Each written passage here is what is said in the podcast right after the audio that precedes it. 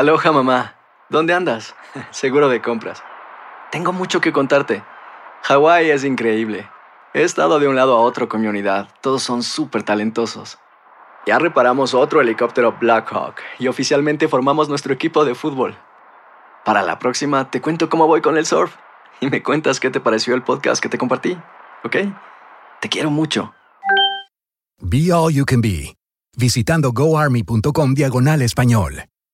Boost Mobile tiene una gran oferta para que aproveches tu reembolso de impuestos al máximo y te mantengas conectado. Al cambiarte a Boost, recibe un 50% de descuento en tu primer mes de datos ilimitados. O, con un plan ilimitado de 40 dólares, llévate un Samsung Galaxy A15 5G por $39.99. Obtén los mejores teléfonos en las redes 5G más grandes del país. Con Boost Mobile, cambiarse es fácil. Solo visita boostmobile.com. Boost Mobile, sin miedo al éxito. Para clientes nuevos y solamente en línea, requiere AroPay. 50% de descuento en el primer mes requiere un plan de 25 dólares al mes. Aplican otras restricciones. Visita boostmobile.com para detalles. ¿Qué tal mi gente? Te saluda Emanuel González de Mark Wahlberg Auto Group. Somos la agencia más grande de Chevrolet y GMC de todo Columbus, donde encuentras los carros y camionetas nuevos, cero millas al mejor precio. También contamos con más de 800 carros usados de todas las marcas en inventario. Te podemos aprobar con número ITIN y aceptamos identificación o pasaporte de tu país. En Mark Wahlberg te esperamos con los brazos abiertos. Visítanos hoy mismo, 3900 West Broad Street, al west de la ciudad, a un lado del casino. Te atendemos completamente en español. Márcanos ya, 833 699 0792. Ohio, ready for some quick mental health facts? Let's go. Nearly 2 million Ohioans live with a mental health condition.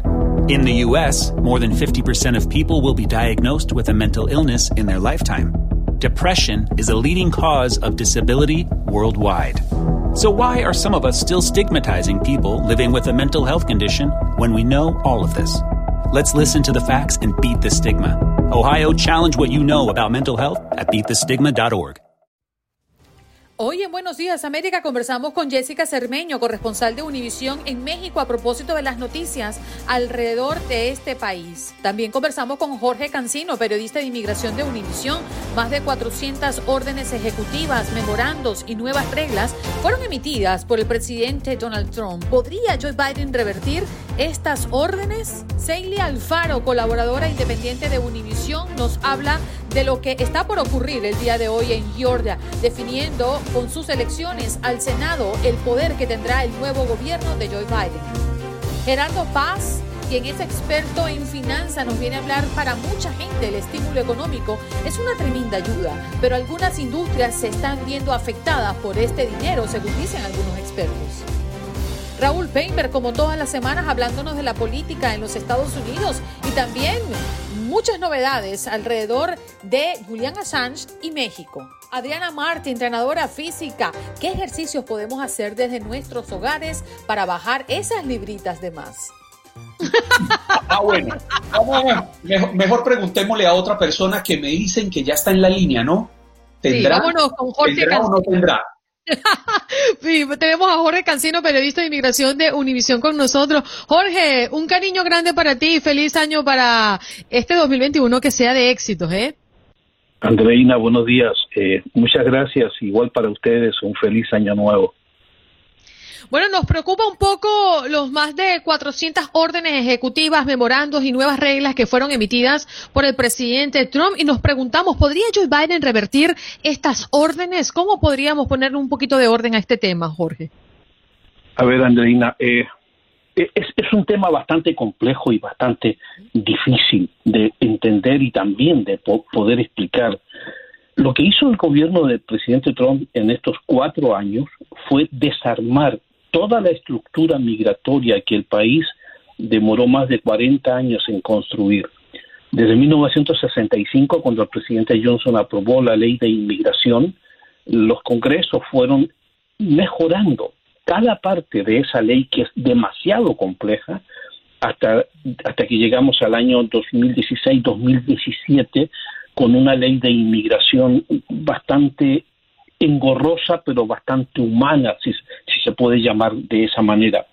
¿Por qué engorrosa? Porque la misma ley humana que nosotros reconocemos como la ley de inmigración estadounidense, en el gobierno de Obama permitió la deportación de más de 2.5 millones de indocumentados o de inmigrantes.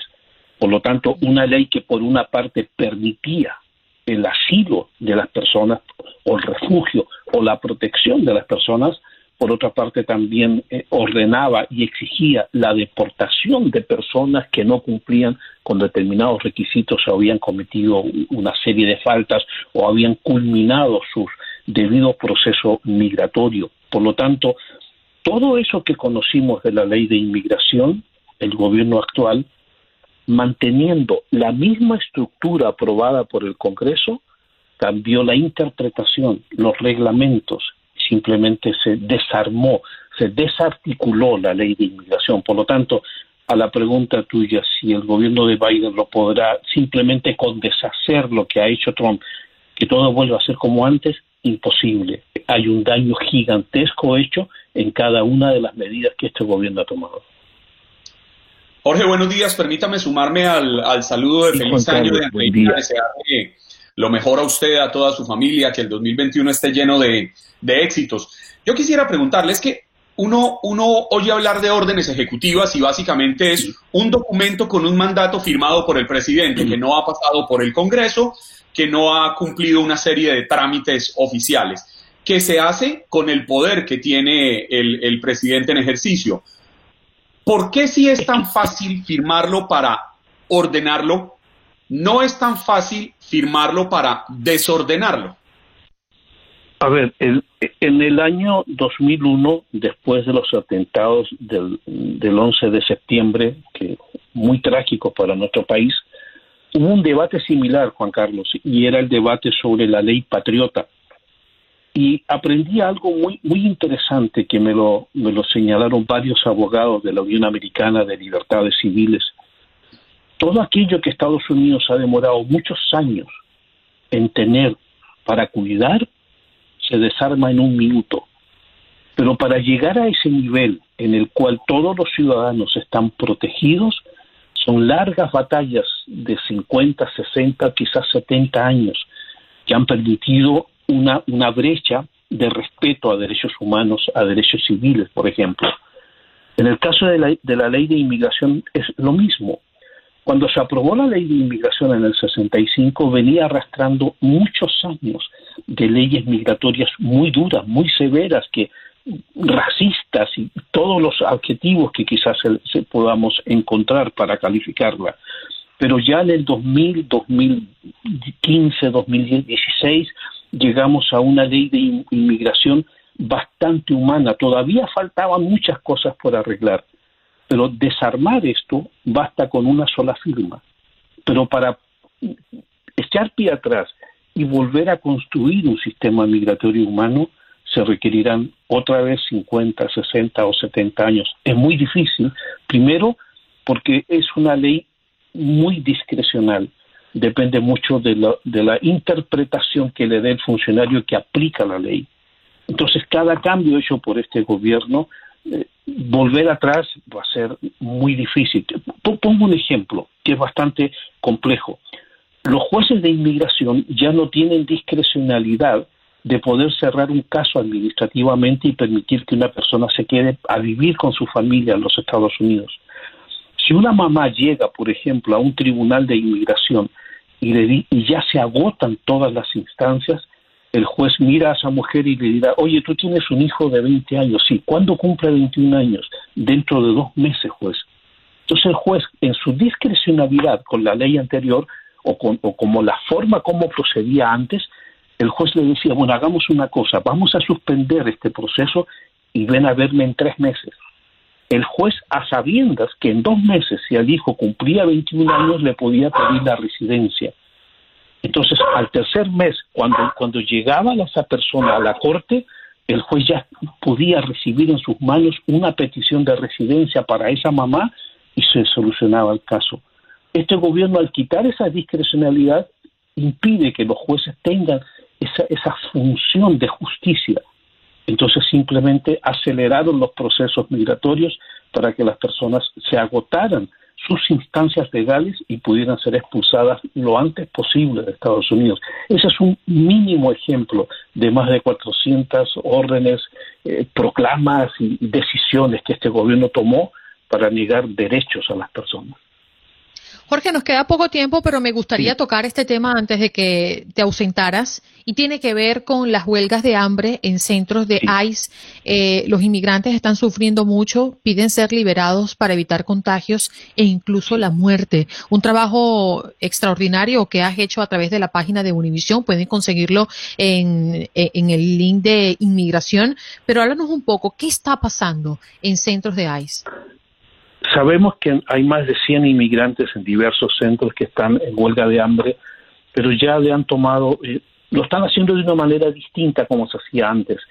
El gobierno considera que si una persona se, durante tres días se tarda nueve eh, eh, alimentaciones, tanto desayuno como almuerzo, cena, pero se lo tarda en, nueve ocasiones consecutivas, es decir, tres días, la persona es llevada a una enfermería y alimentada a la fuerza. Para evitar esto, los inmigrantes están haciendo huelgas de hambre de dos días, de dos días y medio, vuelven a comer y vuelven a entrar en huelga de hambre para llamar la atención.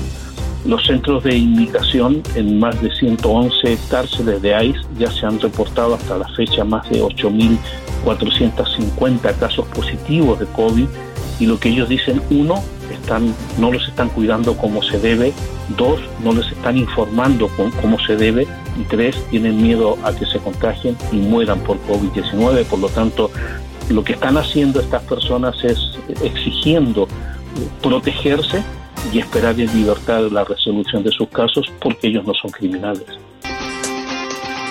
Esto es Buenos Días América de Costa Costa. Gracias por estar conectados y por ser parte de nuestro programa 1833-867-2346, nuestro punto de contacto, nuestra línea telefónica. A ver, eh, Vámonos con nuestro invitado, ya está listo, conectado aquí a través de nuestro Facebook Live. Hola, muy buenos días. Gerardo Paz es experto en finanzas, nos acompaña en Buenos Días América. ¿Cómo te ha ido? Hola, ¿qué tal? Buenos días, ¿cómo estamos? Oye, muy bien, feliz año para ti. Para mucha gente, eh, Gerardo, em, el estímulo económico es una tremenda ayuda, pero algunas industrias se están viendo afectadas por este dinero, según dicen algunos expertos. ¿De qué manera y cómo se ven afectados eh, algunos sectores por esta ayuda? Claro que sí. Buenos días, gracias y nuevamente gracias por la invitación. Andrea Juan Carlos, un placer estar en su programa. Bueno, eh, quisiera hacer este el hincapié que antes que otra cosa estoy profundamente agradecido de también ser inmigrante, vivir aquí en Estados Unidos y, y pues tener este beneficio de recibir un, un, apoyo tan importante que nos proporciona el gobierno. Este, para dar un poco de contexto, este, les mando saludos desde McAllen, Texas. Y aquí es donde es muy cerca de la frontera. Estamos a escasos metros de nuestra ciudad vecina, Reynosa, en Tamaulipas. Y sobre ese contexto es darte más o menos la idea de, de los problemas que han habido con, con el estímulos. Nuevamente, no estoy en contra del estímulos, al contrario, estoy, eh, reitero, agradecido con este apoyo, pero si tomamos en consideración que estos uh, uh, fondos que se reciben, eh, no hay un, una circulación de, del capital, entonces hace que haya un estancamiento. Eh, considero que no están equitativamente distribuidos los fondos. Ah, yo trabajo para una unión de crédito y para darte una idea cómo funciona y cómo nos afecta en esta industria es de la siguiente manera. Este, nosotros por cada dólar que tengamos en la cuenta, a nuestros miembros tenemos que pagarles un dividendo, un interés. Eh, al, haber un excedente en, capital, obviamente tenemos que pagar más intereses a nuestros miembros. Entonces ahí nos afecta en esto. Uh, las uniones de crédito tenemos que tener un balance eh, entre depósitos y préstamos somos una institución sin fines de lucro, entonces siempre tiene que haber un balance en lo que tienes y en lo que prestas. Tendríamos que eh, duplicar los, los, préstamos, tendríamos que hacer eh, diferentes eh, actividades para generar más préstamos y obviamente generar más ingreso y poder compensar y pagar esos intereses. El problema está que en la decisión de, de, los préstamos no puedes tomar una decisión a ligera, tiene que ser algo muy conservador, porque al final de cuentas estás trabajando para el interés de todos tus miembros. De ahí viene el, problema de no hay un, un los fondos no están circulando porque la gente no está saliendo de casa, la gente no está saliendo, no está haciendo compras y hay cinco industrias que han sido totalmente afectadas. Eh, obviamente la, de negocios de comida, este, los espectáculos, eventos, viajes, eh, servicios. Eh, nosotros hacer una, una ciudad fronteriza con ese cierre de la frontera, nos afecta porque un gran eh, porcentaje del ingreso que recibimos es de, nuestros vecinos en México. Entonces, al estar cerradas estas fronteras, pues obviamente hace que, haya un, desabasto y no haya este, suficiente tanto producto, porque obviamente esos productos los están enviando a otras ciudades y no hay, no hay el ingreso que, que necesitamos recibir. Este, por otra parte, es la educación. Ahora, ¿en qué sentido este estímulo creo no está distribuido correctamente o equitativamente? Es en función de que, por ejemplo, hay eh, industrias en las que todo el mundo ha estado afectado indirecta o indirectamente. O sea, eso no, no, no, hay, no, hay, no hay punto de discusión. Tampoco está punto de discusión que recibir 600 dólares eh, este, te cae mal. Yo creo que a nadie nos cae mal recibir este, un dinerito extra. El problema está que cuando este dinero no está distribuido equitativamente, eh, es donde tenemos el problema. Por ejemplo, el sector de, la industria o el sector de los maestros. Eh, maestros en general todos están siguiendo pagados normalmente. Ningún maestro ha tenido problemas de pagos de salario. Pero departamentos en la misma escuela, como comida o transportación escolar, sí han visto una reducción. Es donde debería enfocarse ese, ese ingreso. Entonces tienes dos depósitos. Uno que nos llega a gente que por alguna eh, situación este, y porque somos esenciales, no, no, no, no dependemos de ella. Y está por la contraparte, quienes no están recibiendo muy poco y no les alcanza para la renta, no les alcanza para lo demás. Entonces, obviamente, no van a poder hacer una distribución de, esos fondos y eso es lo normal. Gerardo, se hablaba de un posible o una posible negociación para llegar a un cheque de hasta dos mil dólares para las personas afectadas. Incluso estuvieron pidiendo que se mantuviera el dinero extra en el seguro de desempleo. Sin embargo, hay quienes aseguran que ese dinero extra en el seguro de desempleo lo que hizo fue estimular a que la gente no quisiera trabajar porque si uno toma lo que es el seguro de desempleo más el dinero extra que estaban dando, lo lleva a un monto semanal, lo multiplica por, el, por las cuatro semanas del mes, pues terminamos encontrando que el salario de muchas personas tenía, terminaba siendo más elevado que si estuvieran yendo a trabajar. Incluso se dice que mucha gente le pedía a sus jefes, a sus patrones, que les pagara por debajo de la mesa, como se dice, que les pagara en efectivo para no tener que salirse del seguro de desempleo y poder recibir más dinero. ¿Esto termina afectando la economía? Totalmente. Eh, eh, de por sí, hablando, por ejemplo, en, la industria de restaurantes, donde el salario mínimo pues es muy, muy bajo. La diferencia tiene que ser en base a, función de tus propinas. Este, ese es un área que considero debe de apoyarse debe de decir, ok, no estoy dando el servicio porque todo está a través del auto, la mayoría está, ahorita ya empieza una circulación, pero eh, eh, todo ya es por, por envío de, comida. Mm. Tienes la contraparte de la contratación de empleo. en esta zona del valle somos el segundo condado más pobre en la nación, después del condado de Cámara. Entonces, el promedio salario que vas a tener en, algunas compañías, estamos hablando más o menos de 9, 10 dólares la hora. Habrá quienes paguen el mínimo, habrá quienes paguen más, pero el promedio estamos hablando de unos 10 dólares la hora. Si tú haces el cálculo solamente de los 600 dólares que están recibiendo adicionales, estás hablando más o menos como un, un salario de 15 dólares sin descontar impuestos, sin descontar deducciones, sin descontar absolutamente nada. Al final de cuentas vas a hacerlo parte de tu declaración de impuesto como ingreso, pero no estás percibiendo, estás percibiendo el doble. Con esto de 300 dólares hay una compensación un poco más realista de lo que está haciendo. Pero lo que sí fue, causó es de que es más difícil poder contratar personal en esta época porque nadie quiere contratarlo. Eh, este, yo tengo algunas posiciones abiertas de, de, nivel de entrada donde el salario mínimo es 11 dólares la hora y no sabes el trabajo que nos ha costado poder encontrar este personal. Porque, las personas prefieren beneficiarse con, ese extra eh, de ayuda que está dando el Estado, ¿cierto, Gerardo? Es correcto, y erróneamente lo están haciendo pensando que esto les va a durar por siete meses más, un año más, entonces van a poder tener ahí este un ingreso, esto se les va a acabar. Y, este, y ese tiempo que van a tener de perder de, eh, en buscar trabajo una vez que termine la asistencia, el apoyo del, del desempleo y tengan que regresar al trabajo, vas a ver que va a haber una demanda impresionante de empleo Ahorita Mi abuela decía, a veces es peor el remedio que la enfermedad, ¿no? en algunos casos, digo yo, porque si hay gente muy necesitada que se ha quedado sin empleo, que no ha conseguido y que sí quiere echarle duro a la vida y que sí quiere prosperar y tiene otra mentalidad de crecimiento en este país. Gerardo, muchísimas gracias por acompañarnos. Gracias a ustedes. Buenos días. Un abrazo. energía. Seguro. Gerardo Paz, experto en finanzas, hablándonos de que, bueno, esta ayuda no es buena en todos los sectores, ¿eh? Ya nos explicaba por qué. Vámonos con nuestra próxima invitada, ya está lista porque hoy el centro, la atención está en Georgia a propósito de esta jornada de la que ya le hemos hablado con anterioridad. Ahí tenemos a Seili Alfaro, colaboradora independiente de Univision, está mm, justo eh, para hablarnos de la certificación del voto del colegio electoral que se realizará hoy en Atlanta, Georgia. Este es el último paso antes de que asuma el cargo como presidente número 46 del país, el 20 de enero, el presidente electo Joe Biden. ¿Cómo está, Seili? Hola a todos, muy buenos días. Pues ya listos para este día, como tú lo dijiste, histórico que está marcando Georgia. Bueno, queremos que nos relates eh, qué se respira, a qué hora se va a, a, dar la jornada y un poco la previa, ¿no? De lo que esperamos el día de hoy.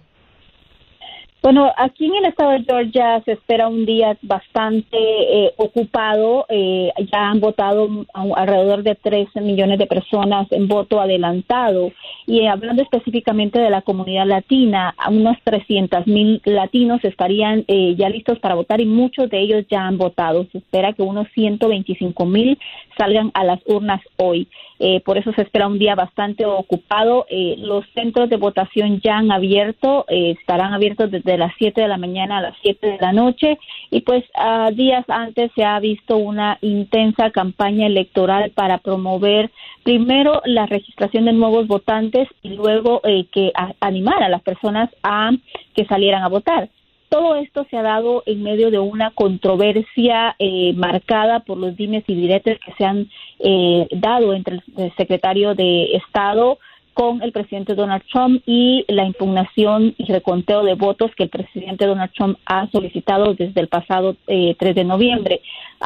recordemos que Georgia ya contó tres veces, hizo conteo de votos tres veces el, del, de las pasadas elecciones de noviembre y estas, una de ellas fue a mano y el presidente Donald Trump sigue diciendo de que hubo fraude y los eh, seguidores republicanos siguen firmes en que hubo fraude en el estado de Georgia.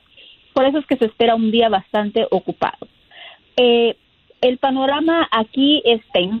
Eh, muchos muchos grupos eh, republicanos, algunos de ellos eh, armados, en las pasadas elecciones este, dijeron que pues que no iban a aceptar eh, las, mm, las, los resultados electorales y que estaban dispuestos a salir en armas. Esto creó tensión en la comunidad.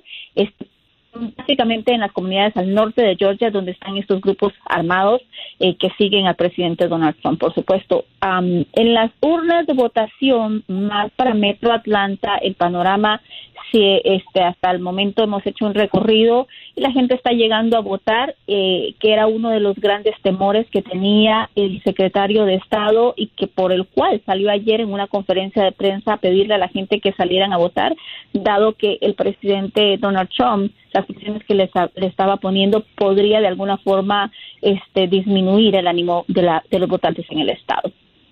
Ceili, las últimas ocho elecciones en las que ha habido segunda vuelta en el estado de Georgia la han ganado los republicanos.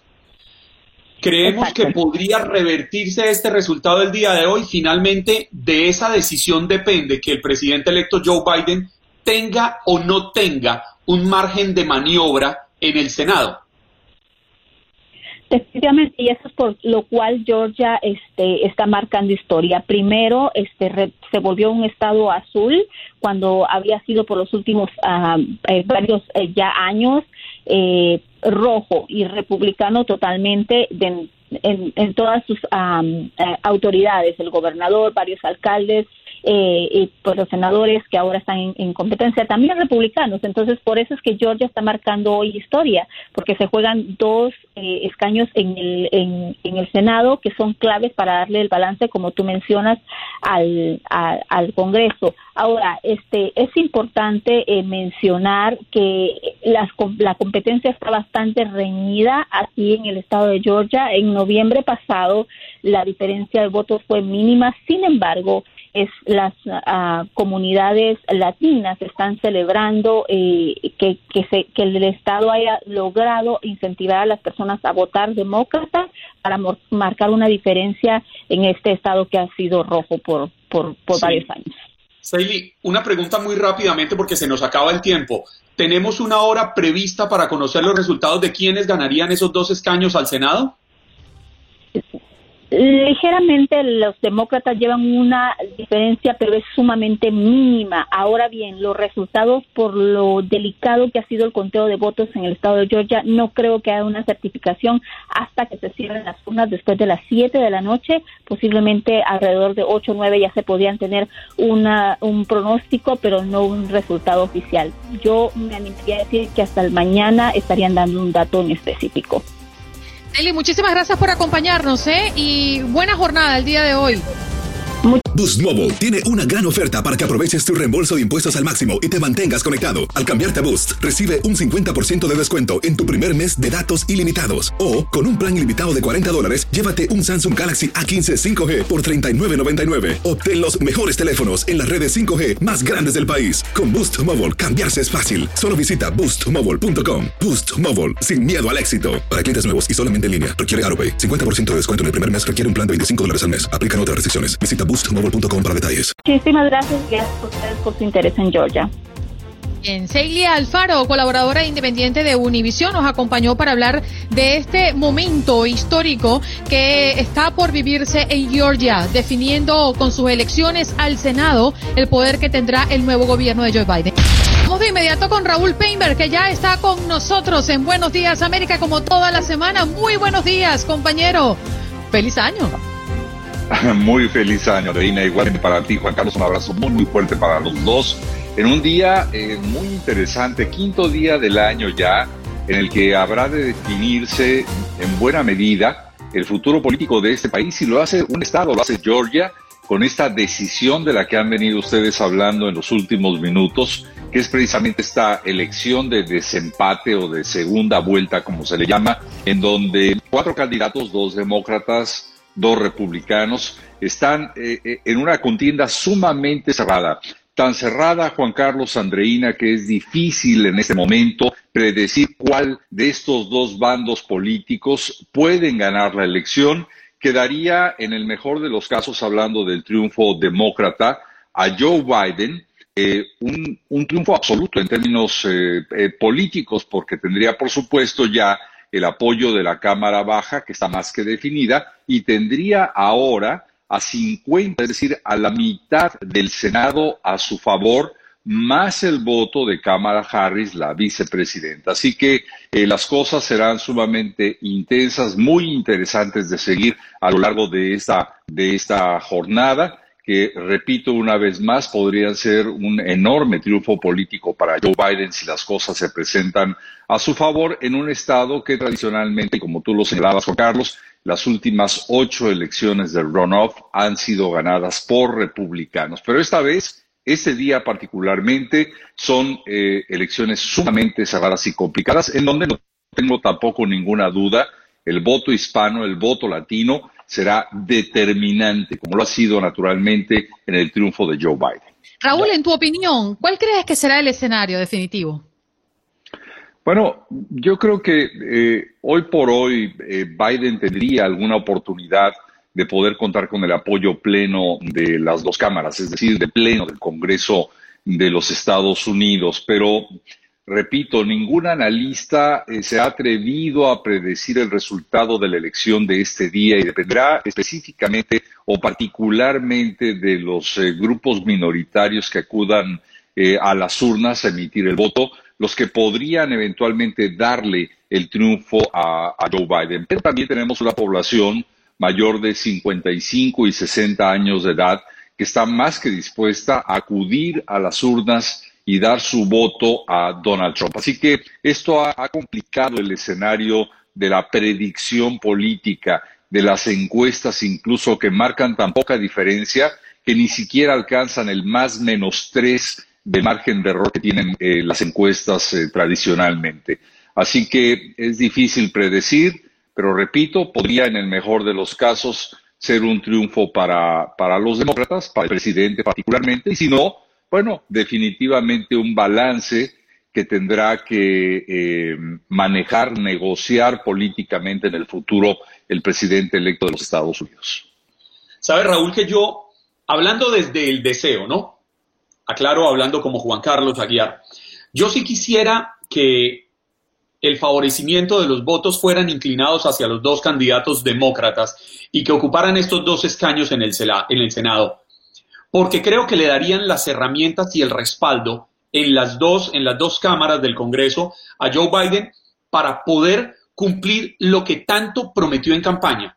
Y es que yo sí quisiera que llegue el día 100 de su, de su mandato para poder ver que haya cumplido el que va a proponer o va a presentar reformas para los Dreamers, para las personas indocumentadas, para acabar con la angustia de millones de personas en este país que esperan una oportunidad de demostrar a qué llegaron a los Estados Unidos. Y si el presidente Biden contara con la Cámara y con el Senado a su favor, pues sería un paso gigantísimo el que tendría para lograr esto y podríamos exigirle.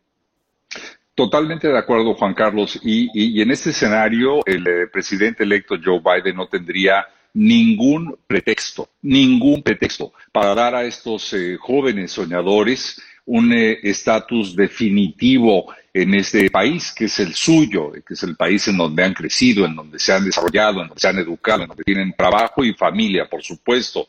Eh, creo yo que sería muy, muy importante. Pero es la democracia. Y hoy Georgia podría eventualmente, y tenemos que verlo como parte de un eh, escenario muy probable, podría darle este triunfo a la parte republicana. Repito, sería un triunfo extraordinario para Joe Biden y sus planes o sus propuestas por las que eventualmente gana la elección del pasado 3 de diciembre, el poder contar con todo el apoyo de la Cámara Baja y con todo el apoyo del Senado, porque sería un eh, carro completo, como se dice en la política eh, latinoamericana. Pero por otro lado, también tendríamos que estar preparados en esta democracia a encontrar equilibrios de poder en donde, si bien es cierto, tiene a la Cámara Baja de su lado, tendría naturalmente, una vez más, que negociar con otro sector, que es el republicano, para lograr eh, sus metas. Así se pintaron las cosas, así se han venido dando en este país, que hoy por hoy sigue dividido después de una intensa elección del pasado 3 eh, de diciembre. Así que no hay más que observar, y esperar a que a las 7 de la noche del día de hoy podamos tener una idea más clara, más certera de lo que Joe Biden realmente puede lograr en el ámbito político con las dos cámaras a su favor. Raúl, si me permites cambiarte de tema porque el presidente Andrés Manuel López Obrador, tras conocer la decisión de la jueza británica que rechaza la solicitud de Estados Unidos para extraditar al fundador de Wikileaks, pues ofrece asilo político y protección en México. ¿Qué repercusión eh, puede tener estas declaraciones del presidente de México? Tiene, tiene muchas implicaciones, Andreina, y es una muy, muy buena pregunta.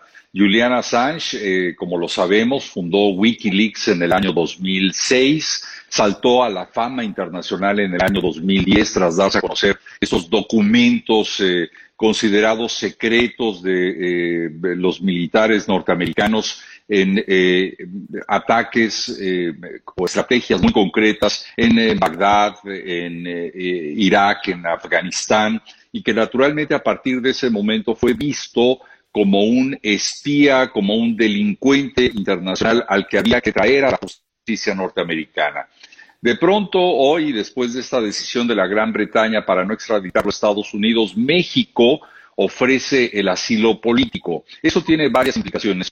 Uno, me resulta paradójico ver o pensar que un gobierno como el de Andrés Manuel. Boost Mobile tiene una gran oferta para que aproveches tu reembolso de impuestos al máximo y te mantengas conectado. Al cambiarte a Boost, recibe un 50% de descuento en tu primer mes de datos ilimitados. O, con un plan ilimitado de 40 dólares, llévate un Samsung Galaxy A15 5G por 39.99. Obtén los mejores teléfonos en las redes 5G más grandes del país. Con Boost Mobile, cambiarse es fácil. Solo visita boostmobile.com. Boost Mobile, sin miedo al éxito. Para clientes nuevos y solamente en línea, requiere AroPay. 50% de descuento en el primer mes requiere un plan de 25 dólares mes. Aplican otras restricciones. Visita boostmobile.com para detalles. Hacer tequila, Don Julio, es como escribir una carta de amor a México. Beber tequila, Don Julio, es como declarar ese amor al mundo entero.